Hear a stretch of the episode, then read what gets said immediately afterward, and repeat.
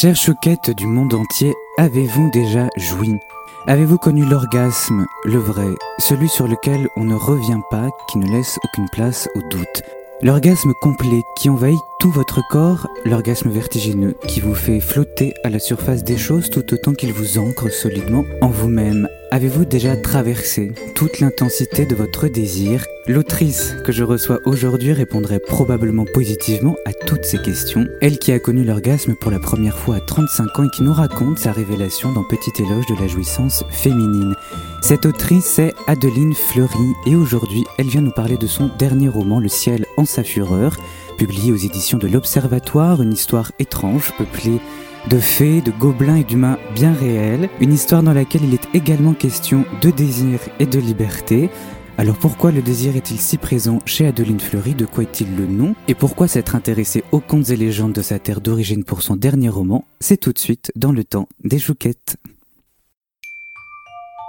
Le temps des chouquettes, une émission pour les écrivains et les écrivaines. Un temps sucré et suspendu pour comprendre ce qui les a poussés à écrire. Un temps finalement très chouquette pour revenir avec eux sur leur relation à l'écriture, mais surtout pour les faire parler d'eux, de leur part d'insolites et de leurs anecdotes personnelles, et ce, grâce au pouvoir désinhibant de la chouquette. Alors suivez-moi pour découvrir le fabuleux destin des chouquettes de la littérature française d'aujourd'hui. Le temps des chouquettes, une émission de Théo Potier, un samedi sur 4 à 17h30 sur Radio Campus Paris. Bonjour Adeline Fleury. Bonjour à vous. Bienvenue dans le temps des chouquettes et merci d'avoir accepté euh, notre invitation. Vous êtes romancière, vous avez déjà publié huit romans et deux essais. Je pense que beaucoup d'entre nous vous connaissent déjà, notamment grâce au Petit éloge de la jouissance féminine publié en 2015. Mais avant de vous consacrer exclusivement à l'écriture, vous étiez journaliste. Vous avez été euh, reporter pour les pages Société du Journal du Dimanche et chef des pages Culture du Parisien Week-end. La première question que je pose à mes invités, c'est comment ils en sont euh, arrivés à l'écriture. Mais pour vous, on peut dire que l'écriture a fait événement, qu'elle est liée à une expérience fondatrice, celle de la rencontre avec cet homme, avec qui, pour la première fois, à 35 ans, vous avez connu l'orgasme. Est-ce que l'écriture romanesque serait arrivée dans votre vie sans cette rencontre fondatrice? Alors je pense quand même que oui, deux choses euh, déconnectées, euh, parce qu'avant d'écrire euh, ce texte-là, et enfin moi j'ai toujours écrit des carnets de reportage un petit peu off, mhm. de, de, choses vues, entendues, de rencontres sur le terrain que je pouvais pas utiliser dans mes articles. Il y avait cette frustration de, du format journalistique. voilà, il faut s'en tenir à un nombre de feuillets, à un, angle. Et, et, moi, je sais pas, sur le terrain, il y avait pas mal de choses qui m'évoquaient. Je partais, euh, j'extrapolais des petites histoires. Euh, je m'inventais des histoires à partir du réel. Donc j'avais ça d'un côté. Et euh, je savais pas trop quoi en faire. Et puis, euh, événement euh, qui a bouleversé ma vie, on peut le dire, dans, dans, dans la chair et, et au-delà. Mm. Oui, c'est euh, cette rencontre avec un, un, homme, et surtout cette rencontre avec moi-même et ma féminité et mon désir et mon épanouissement du corps et, mm. et du reste. Et, mm, et, je me suis dit, il faut absolument que j'écrive ça que je le couche sur papier et ensuite on verra ce qu'on ce qu'on en fera et euh, ça a c'est intéressé un, éditeur pour sa portée universelle. Finalement, je pensais écrire mm. que sur moi. Euh, et, finalement, c'est un, un, sujet infini qui, qui touche euh, les femmes comme les hommes. Euh, voilà ce qui, ce qui m'a amené. Alors, c'est un élément, oui, déclencheur de l'acte d'écriture. mais pas de l'écriture romanesque. qui était déjà présente auparavant. Oui, je pense que, ce, ce, serait quand même arrivé. Alors après la publication du petit éloge de la jouissance féminine, vous racontez que lors des séances de dédicace, plusieurs hommes sont venus vers vous en gros pour vous faire des, des propositions, j'allais dire des prépositions, pas du tout, des propositions. Euh, vous expliquez qu'ils avaient mal compris votre, votre propos. Ce que l'on comprend, nous, c'est que dès qu'une femme parle de son désir, elle est immédiatement perçue comme une fille facile, comme une dévergondée. Mais vous ajoutez aussi que depuis 2015, date du parution de votre livre, le regard masculin a changé. Qu'est-ce qui a changé selon vous et pourquoi? Alors, il y a eu donc deux euh, dates de parution. Première édition 2015 euh, et deuxième édition 2022, donc clairement après MeToo. Et euh, pour revenir au tout début de votre question, oui, en salon de livres, la plupart des hommes venaient me voir. Enfin, il y, avait moins de femmes qui, écrivaient sur le, sujet. Finalement, un peu avec un, œil un peu goguenard mm. à, une, une, une, femme qui écrit sur le sexe, forcément. C'est une fille facile. C'était pas du tout. Moi, je j'ai jamais écrit de l'érotique avant. Euh, j'ai jamais lu d'érotique avant. Depuis, j'en ai lu pour comprendre et pour me confronter à ça. C'est pas du tout mon univers. J'ai fait ça de manière sincère pour euh, que tout le monde se reconnaisse. Et arrive MeToo. Et, et moi, je me questionne aussi dans mon, ma féminité, mon féminisme, mon rapport aux hommes. Donc, j'ai éprouvé le besoin de réactualiser. Mm. De faire un avant-propos, on, va dire post-MeToo. Et en, librairie ou en salon de livres, euh, là, d'un coup, ces hommes-là ont disparu. Ah ouais. Vous avez vu l'avant-après, quoi. Oui, et, euh, euh, venant me voir avec des questions, des questionnements beaucoup plus touchants sur ah ben voilà votre texte il m'éclaire hmm. j'avais pas compris ça avec ma partenaire je comprends mieux pourquoi par par moment je me suis enfin j'ai été peut-être goujat enfin des et euh, j'ai euh, alors euh, à l'époque j'avais beaucoup de lecteurs et maintenant j'ai beaucoup de lectrices. Mais moi c'est ça qui m'a frappé. Quand, j'ai j'ai lu que vous aviez principalement des lecteurs qui venaient vous voir pour ce livre. Bah, bah, pour des mauvaises raisons. à tous pour ces mauvaises. Mais beaucoup, beaucoup ou alors ah, je vais faire un cadeau à la Saint-Valentin, mais un peu, mais mal avec un argument. Un truc un peu trop appuyé. Oui, quoi. Un peu, je commente mon, mon action. Oui, quoi. oui, oui. Et de, depuis la nouvelle euh, euh, édition, c'est essentiellement des femmes, alors de tous âges. Et parfois, j'ai euh, la petite fille, la mère et la grand-mère. Vous racontez d'ailleurs l'histoire d'une grande. Euh, alors oui, elle, ça m'a, ça m'a marqué. Euh. Bon là, on était avant cette édition-là, mais elle vient sur un, salon de livres comme si j'étais euh, une, grosse star. sa déesse. Ah ouais, sa déesse. Elle, c'est vous, je suis venue que pour vous. Et, franchement, c'est un très très gros salon à Montaigu où il y a la terre entière de l'édition. et elle, elle, elle, est venue que pour moi parce qu'elle m'a raconté qu'elle mm. Avait jamais connu l'orgasme avant euh, la soixantaine. Et elle a éprouvé le besoin de me raconter euh, son histoire. Alors, avec elle, j'étais à l'aise. Parfois, je suis mal à l'aise parce que les gens me, enfin, je me balance dans leur lit. Oui, j'ai pas demandé ça. j'ai pas, enfin, euh, le fait d'avoir écrit ce texte-là, ils se disent ah bah on la connaît, on est dans son intimité et en fait je suis quelqu'un d'assez pudique quand même. Donc c'est ce décalage entre l'autrice euh, est-ce que je suis en, vrai? Est-ce que vous déclenchez auprès de, vos lecteurs aussi quoi, ça Oui, c'est ça. Mais ce que j'aime bien, c'est ce, ces confidences un petit peu. Mm. Euh, euh, de voilà cette femme qui, qui, me dit qu'elle se reconnaît à 100% dans, dans, mon texte ou des ou des jeunes filles qui pourtant, j'ai un, je, suis féministe, mais j'ai un féminisme assez nuancé par rapport à certaines féministes très radicales, et j'avais peur de ce retour. Et en fait, il y a un dialogue qui, qui se fait plutôt bien. Hein, et, euh, voilà, ce livre, j'aimerais, et je pense que c'est ce qui est en train de se passer depuis plusieurs années, euh, que des générations se, le transmettent. Vous avez parlé de, votre rapport nuancé justement mm. au féminisme. Depuis quelque temps, on voit émerger des récits où des femmes tombent amoureuses de types qu'on pourrait habituellement qualifier de connards, pour reprendre le mot de Virginie Despentes. Je pense en particulier au personnage de Aurore dans Western de Maria Pourchet, ou plus récemment, du personnage de Aude dans Les corps hostiles de Stéphanie Pollack. Et ce qui est intéressant, c'est que ce sont des personnages de femmes qui ne peuvent pas échapper à leur attirance pour ces mecs ultra stéréotypés, mais elles vont aller jusqu'au bout de leur désir et c'est très différent de récits comme ceux de Virginie Despentes ou d'Ovidie dans son mm. premier roman La chair est triste, hélas, qui vont plutôt du côté du lesbianisme ou d'une séparation vis-à-vis des hommes. Comment vous interprétez ces deux mouvements contradictoires?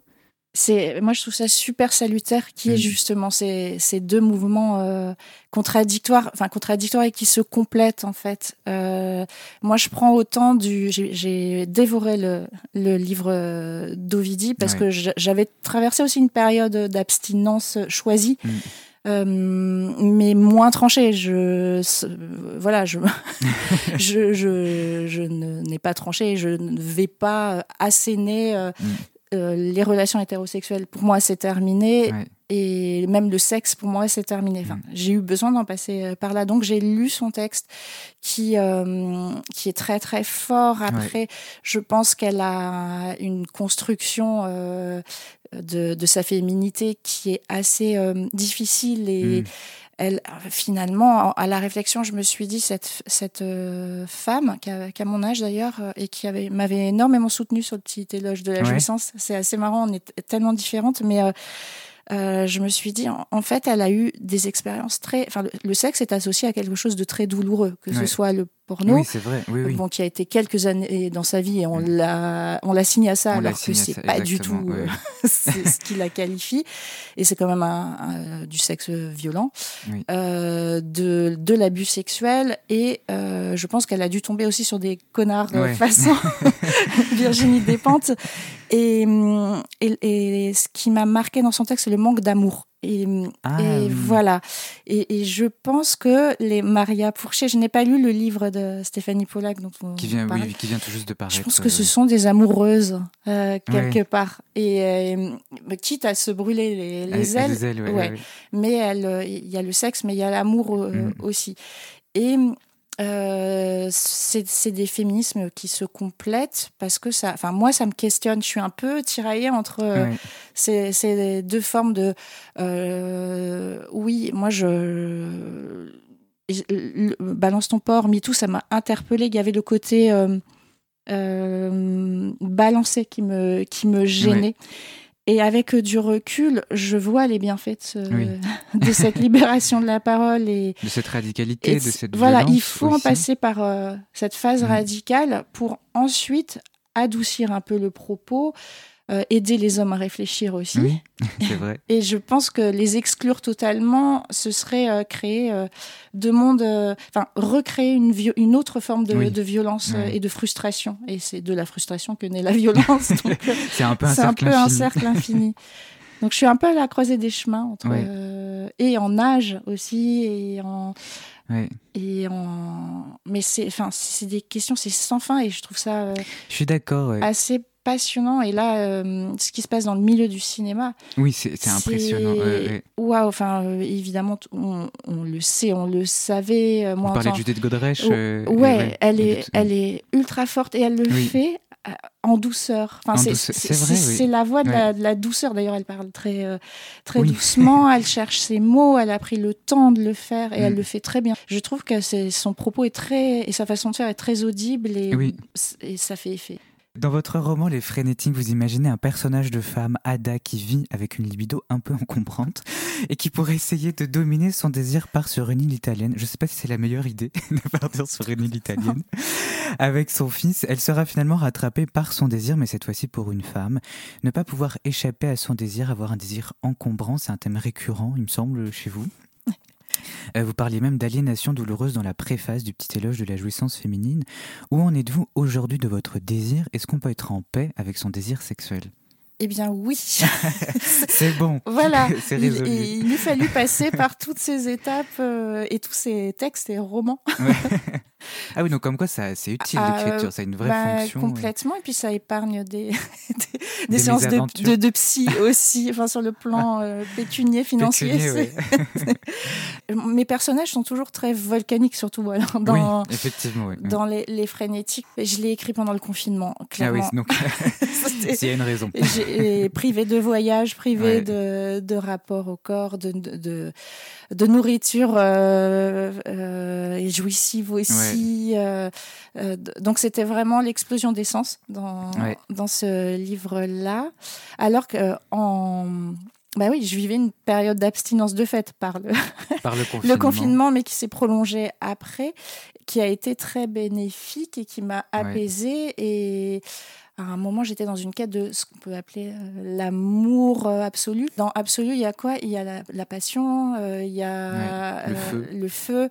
l'ardeur, et tout ça, c'est c'est c'est merveilleux à vivre, mais ça C'est un peu c'est épuisant. épuisant, aussi. ça Oui. vous vide. Mm. J'ai besoin d'énergie pour écrire. C'est ça. pour, et hum, je pense avoir tellement réfléchi à ces questions-là que ça y est, je suis alignée, alignée dans mon écriture, alignée dans C'est mon ça, désir, ouais. et, et je m'autorise à aller vers d'autres pistes euh, romanesques aussi, Ouais. d'autres sujets. et sortir de, l'intime. Ben justement, on va en parler. Euh, puisque euh, de désir et euh, de nouvelles pistes romanesques, il en est question dans votre nouveau roman Le ciel en sa fureur. Juste avant une petite pause musicale, c'est le titre Stop This Flame de la chanteuse britannique Céleste, coécrit avec la tout aussi divine Nina Simone. Excusez-nous du peu, à tout de suite.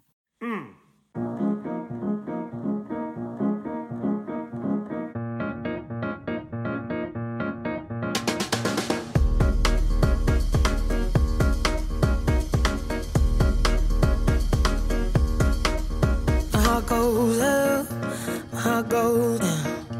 We fall in love and we fall back out. I'll give you anything you want, anything you want, anything, anything. Just don't tell me no. You stop it still, then you make it rush. You're like a pill that I just can't trust. You tell me to stop, but I keep on going. Me to stop, but I keep on going. Tell me to stop, but I keep on going. Keep on, keep on, keep on. You'll never stop this thing. I will never let you go. Well, who am I to say? Maybe by now you should know. You got your somebody calling. You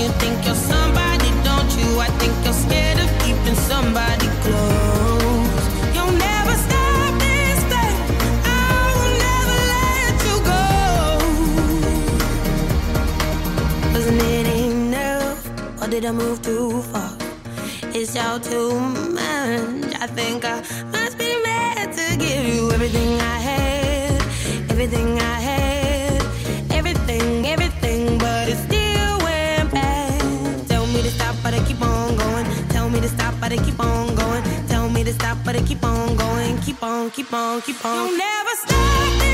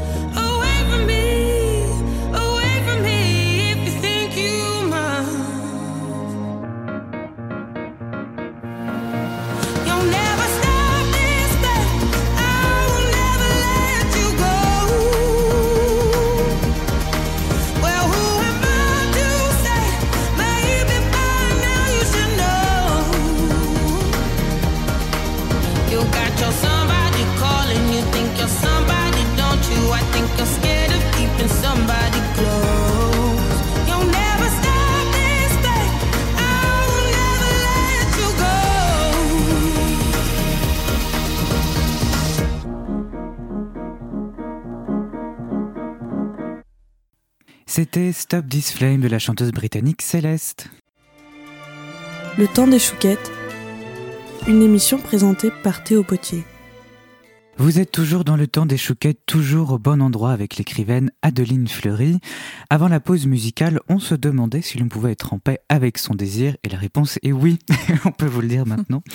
avec notre désir, avec toutes ces pulsions contradictoires qui nous traversent, c'est aussi la question des personnages du ciel en sa fureur, votre tout nouveau roman, qui vient d'être publié aux éditions de l'Observatoire. Alors, ce n'est pas le roman le, le plus facile à pitcher, puisqu'il est composé de récits enchâssés et suit plusieurs intrigues en même temps. Mais Mais pour moi, c'est d'abord l'histoire d'un dérèglement généralisé. Au fond, le personnage principal, c'est ce petit village normand qui va insidieusement basculer dans un chaos total. Les forces de la nature vont se déchaîner, on va assister à une pluie spectaculaire de crapauds, on va retrouver des carcasses d'animaux mutilés à répétition. On va plonger dans l'univers des fées et des gobelins, ces personnages des légendes normandes. Et on va également suivre une enquête pour comprendre l'origine du chaos, car si la nature se dérègle et si les âmes vacillent, c'est parce qu'un secret plane sur le petit village depuis plusieurs années.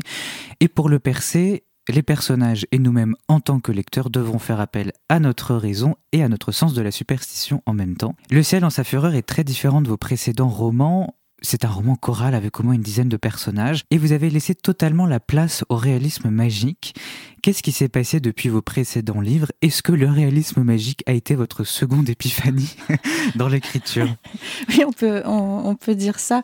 Non, j'avais vraiment un besoin de romanesque euh, euh, foisonnant. Euh, après avoir écrit beaucoup sur l'intime, avoir lu énormément d'autofiction, je me suis mise à lire du roman romanesque. Et je pense qu'on est à une époque où on a besoin de se raconter des histoires, on a besoin de fiction, d'où euh, aussi cette présence de contes et légendes que je revisite dans, dans ce texte. Et j'avais moi qui écrivais, en général, il y, avait voire un, deux, trois personnages maximum. Et là, j'ai été rattrapée par une galerie de, personnages qui se sont invités, euh, imposés à moi. Mmh. Et, oui, c'est ça, j'avais, j'avais envie de, d'écrire un livre-monde. Et le réalisme magique, oui, c'est imposé comme genre. Et, je trouve que c'est une veine euh, fascinante, c'est puissant, c'est, euh, ça permet de questionner le monde, ça permet de faire de, un peu de poésie, ça mm. permet de traiter le rapport avec la nature, ça permet tellement de choses. Et de flirter avec le fantastique aussi. Euh. et là, voilà, j'ai eu besoin de me plonger dans, dans cette euh, dans cette ruralité, dans ces contes et légendes euh, ancestrales. Et c'est ça, raconter quelque chose de hum, super réaliste, très réaliste, de ce secret enfoui euh, qui est terrible, de violent, et de l'éclairer par, ou pas, par la féerie. Dans votre roman Le ciel en sa fureur, il est beaucoup question de contes, de légendes, de créatures aussi légendaires, mais il est aussi question d'esprit aussi quand même, ou d'entité. Je me suis demandé en vous lisant, est-ce que vous croyez aux fantômes, aux esprits, à ces créatures légendaires? Alors, je... Euh, comment dire? Longtemps, j'étais très cartésienne mmh. euh, et je me rends compte que j'étais cartésienne, mais je me racontais des histoires et je dialoguais hmm. avec euh, des, personnages euh, fictifs. Est-ce que c'est pas ça? Est-ce que c'est pas euh, croire aux esprits, croire hmm. les murs qui parlent, l'âme des maisons, tout ça? Ça, j'y crois maintenant la, la, magie aussi, euh, bah, ce personnage de la vieille qui est, oui, c'est ce que j'ai une magnétiseuse, une rebouteuse. Alors, qui une histoire que vous avez vécue oui, plus ou moins. tout à fait. oui, oui. Euh, j'ai vous avez rencontré une femme comme ça? Oui, tout à fait. Euh, dans une maison, il y avait beaucoup de mouches. J'y suis allée comme ça parce que l'ami de ma mère lui une, amie de ma mère lui avait dit euh, bah, Adeline a des, des, problèmes de peau, euh, ça, ça coûte rien d'essayer, va voir la vieille, pas la rebouteuse. Et j'ai vécu, euh, et là c'est une épiphanie, j'ai vécu un truc très très fort. Je ne sais pas si ça, mes problèmes ont disparu, mais je ne sais pas si c'est lié à ça hmm. et autre chose. Euh, mais j'ai senti une énergie, une chaleur. Euh, c'est un peu une magnétiseuse. C'est une magnétiseuse. Elle pose pas les mains sur, sur le corps, elle, elle, effleure, enfin, elle passe les mains. Et on sent une chaleur. Euh, et, et c'est comme si elle prenait votre énergie. J'ai dormi des heures. Hein. Ah oui, comme le personnage de la grande Stéphane. Comme la grande Stéphane. Et, et ça, ça m'a obsédée. Vraiment, ce, cette expérience m'a obsédée et j'ai éprouvé le, besoin d'écrire ce, ce, chapitre comme ça. C'est l'acte fondateur hein, du texte. Et j'ai écrit ce chapitre. Euh, la grande Stéphane s'est imposée à moi, je ne sais pas d'où elle sort. Oui, qui est assez exceptionnelle. ouais, elle est, voilà. Donc les, les, deux personnages euh, fondateurs, c'est euh, la vieille et la grande Stéphane, liés à cette expérience que j'ai vécue. J'ai écrit ce chapitre, je l'ai mis de côté, je terminais les frénétiques, donc j'étais ah euh, dans autre chose.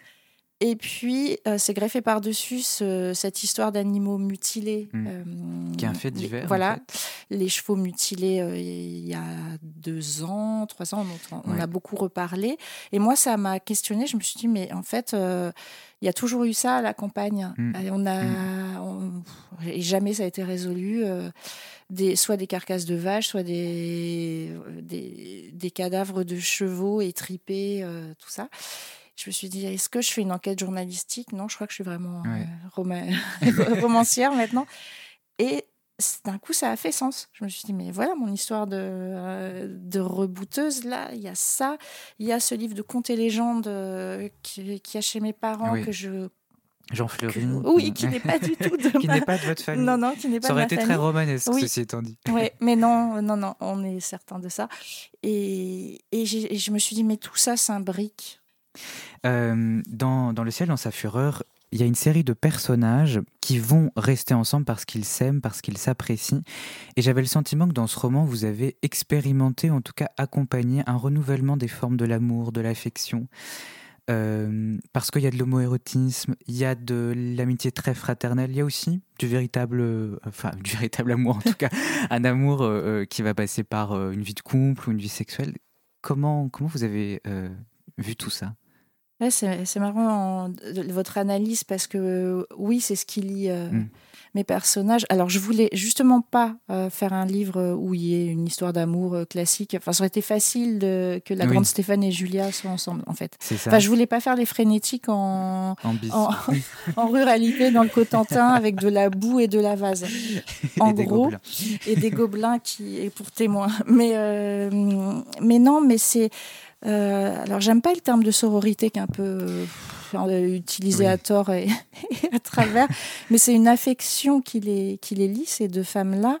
Euh, et, et dans ces, ces personnages, cette galerie de personnages un peu euh, euh, violents, euh, bizarres, il y a quand même, euh, au-delà de ce secret qui les unit, mais il y a un lien, surtout avec ces, ces nouvelles-là, Stéphane, Julia, Guillaume, qui lui est de, du village, le journaliste qui était parti et Oui, qui revient pour Guillaume enquêter, Guillaume Battu, le pauvre. Ouais. Et, hum, et les, les deux femmes, Sylvie et Marie, Ouais. l'éleveuse de vaches et l'éleveuse de, De- moutons, euh, là, là, oui, il y a une vraie, euh, une vraie amitié fusionnelle.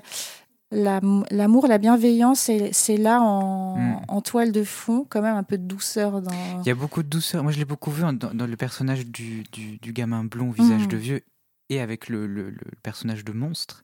Oui. Je trouve que c'est une des amitiés les plus, les plus fascinantes et les plus apaisantes aussi. Voilà, Mm. j'ai vraiment travaillé. Alors, euh, ce personnage qui est très important, donc le, le géant. euh, Le géant, oui. Et je voulais pas euh, que le lecteur euh, tout de suite euh, se dise bah voilà c'est le monstre il est monstrueux Mm. euh, c'est le méchant Ici, c'est beaucoup plus complexe hein, euh, Ouais. la nature humaine et j'avais besoin de le travailler en miroir en écho avec un autre personnage d'où ce petit Mm. garçon euh, euh, ils sont ils sont diff- ils sont marginaux tous les deux Oui, donc ils ont ça en commun. Ils sont à la marge euh, et ils sont très poétiques, ils vont se compléter. Tous ces monstres qui ont leur fragilité Ouais. et leur maladresse et qui sont euh, humains quand même. Mais Les monstres sont humains. c'est Oui. des monstres humains. Euh, quelques questions rapides, hors sol, pour finir euh, l'interview. Est-ce que l'écriture de ce livre a changé quelque chose en vous? Ah mais complètement. Enfin, euh, je me sens tellement plus légitime aussi dans- en Ah tant oui. que romancière. Voilà, euh, je, je disais j'étais écrivain, euh, écrivaine, mais romancière, euh, pas tout à fait encore. Et là, Là, ça a acté quelque chose. Oui, oui, oui, oui. Euh, Qu'est-ce que vous auriez fait si, nous- si vous n'aviez pas été écrivaine, justement, désormais que vous l'êtes? Je serais restée journaliste, je pense. Pour, euh, À imaginer les histoires Oui, décrire le monde. Non, j'aurais aimé être comédienne, je pense. Ah ouais? Ouais, ouais, ouais. Une Oui. comédienne du désir, une Bérénice. Ah voilà, oui, bien trouvé. Euh, vous êtes plutôt du matin ou du soir? Du matin, Dans quel lieu vous préférez écrire? Chez moi. Écrire et imaginer, est-ce que c'est la même temporalité? Ah, non, ça peut être déconnecté, Ouais. euh, ça peut être en même temps. euh, Non, c'est pas forcément la même Ouais. temporalité. Non. Dernière question, où est-ce que vous vous voyez dans 10 ans? Ah là là, euh, pas, au bord de la mer? Je me vois bien avec, oui, une petite maison au bord de la mer avec des chats. euh, De temps en temps, Ouais. mon fils qui vient me, Ah bah c'est une belle vision. voilà, c'est tout me, ce qu'on me peut vous rendre euh, visite et puis essayer de continuer à écrire des romans. Bon bah on se retrouve dans 10 ans près de la mer. Rendez-vous pris. Merci beaucoup Adeline Fleury. Merci à vous. Merci pour cette belle interview. Je rappelle que votre dernier roman Le ciel en sa fureur vient de paraître aux éditions de l'Observatoire et qu'il est disponible dans toutes les bonnes librairies. Je remercie également Gabriel à la réalisation et Héloïse pour le générique de cette émission. Quant à nous, chouquettes du monde entier, on se retrouve le 6 avril pour un nouvel épisode du Temps des Chouquettes. D'ici là, passez un beau week-end et menez une belle vie de chouquette. À très vite.